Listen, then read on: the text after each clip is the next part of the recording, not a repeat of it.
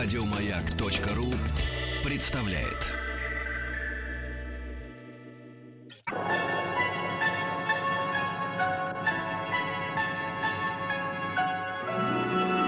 Уральские самоцветы.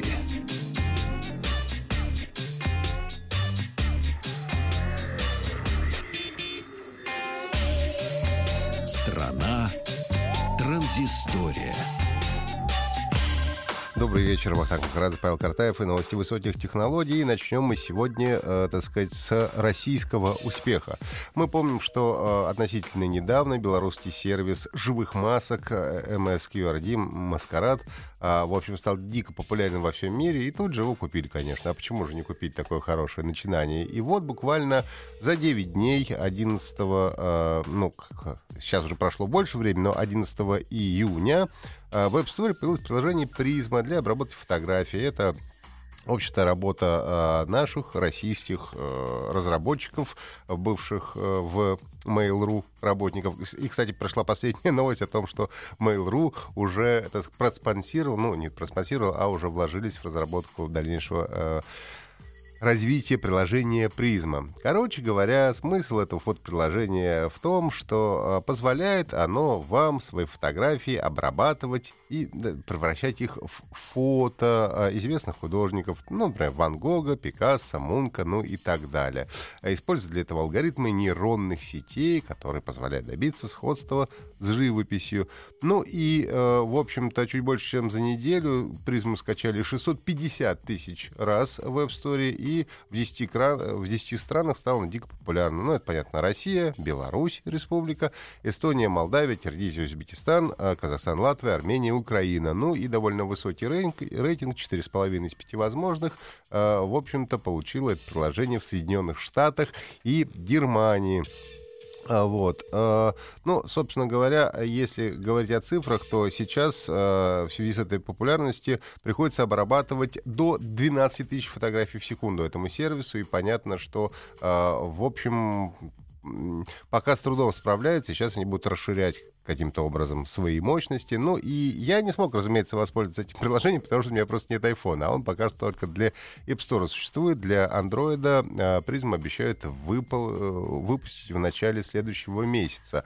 Но, тем не менее, э, мою ленту Инстаграма, например, уже э, плотным образом заполонили фотографии в виде вот этих самых об- обработанных картинок. А Павлик воспользовался, по-моему, этим приложением. Да, воспользовался и удалил сразу же. Ну, я так для архива себе сделал в Инстаграм э, себяшку, э, положил и тут же удалил. Э, я считаю, что это все-таки приложение, которое сделано на потребу, потому что все свои фотографии никчемные, конечно, все хотят превращать в полотна Ван Гога. Хотят, и, конечно. Собственно, в этом секрет успеха. Еще нужно сделать приложение, чтобы э, оно рассчитывало все твои черты лица и подводило их под международные стандарты красоты, чтобы не просто маска Анджелины Джоли приклеивалась к лицу какой-нибудь среднестатистической серой мышки, а просто рассчитывали ее все фигу, всю фигуру, все ее черты лица и превращали бы в красавицу. Вот это был бы хит номер один сразу Это ты после сейчас бесплатно Москва. дальше идею для Абсолютно бесплатно. стартапа. А потому понимаешь? что э, секрет всех этих приложений в том, что они на потребу, на массового Ну, потребителя. естественно. Естественно, а я решил удалять всех из своей ленты, ко- которые пользуются этим приложением. Понимаешь, чем Потому дело? что нужно делать нормальные фотографии, а не подгонять их под э, полотна Ван Гога. Ну, правильно, искусство, оно никогда не может Я быть для поздравляю с коммерческим успехом предприятия, но как э, с эстетической точки зрения Тебя не удовлетворило. Я удалил это Я приложение. понял. Да, ну что ж. Но, Павлик, ну, только по популярности это и есть масса, массовый продукт. Э, Там Тарковского не смотрят в кинотеатрах, и сборы там миллионные он не делал, к сожалению. Потому что ничего не поделаешь. Ну, в общем, э, пожелаем удачи нашим разработчикам. Но когда до Android найдет, я тоже попробую и посмотрим, удалю уже или нет. Так, продвигаемся дальше. А, Тут застукали, значит, мы Марка Цукерберга, все вместе практически на фотографии. Он опубликовал свой автопортрет, напомню, Марк Зокубо. Он у нас глава Фейсбука, если кто не в курсе.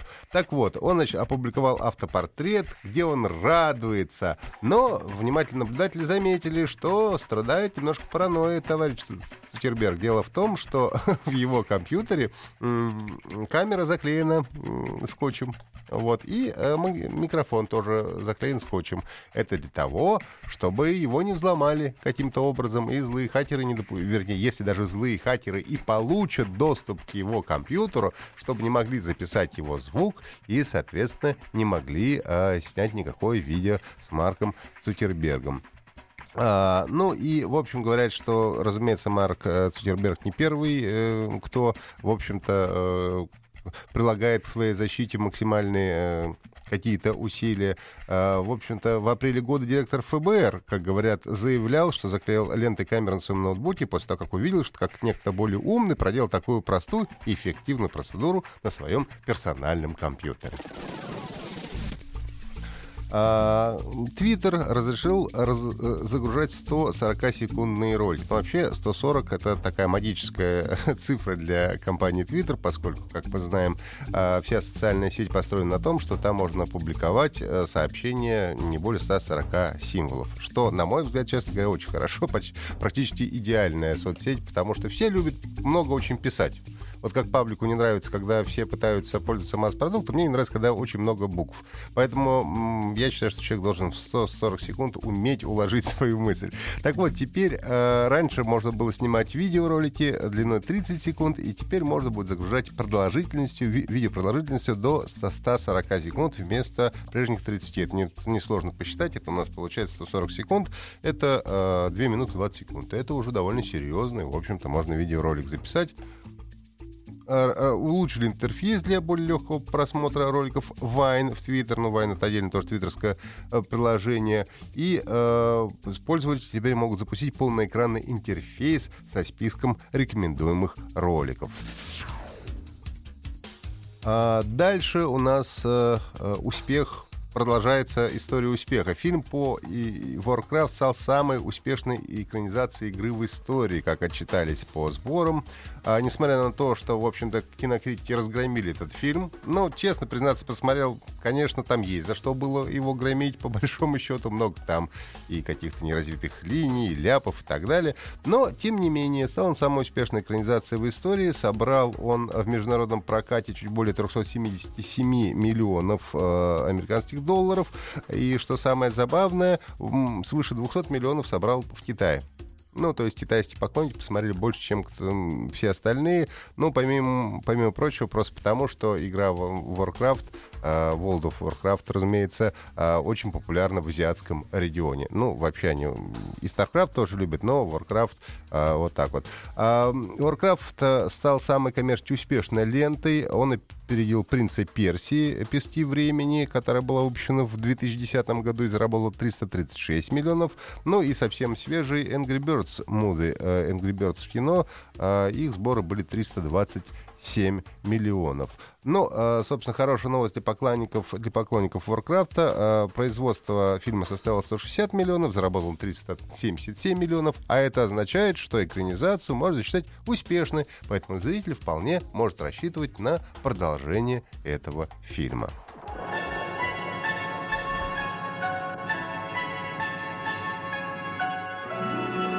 Уральские Еще больше подкастов на радиомаяк.ру.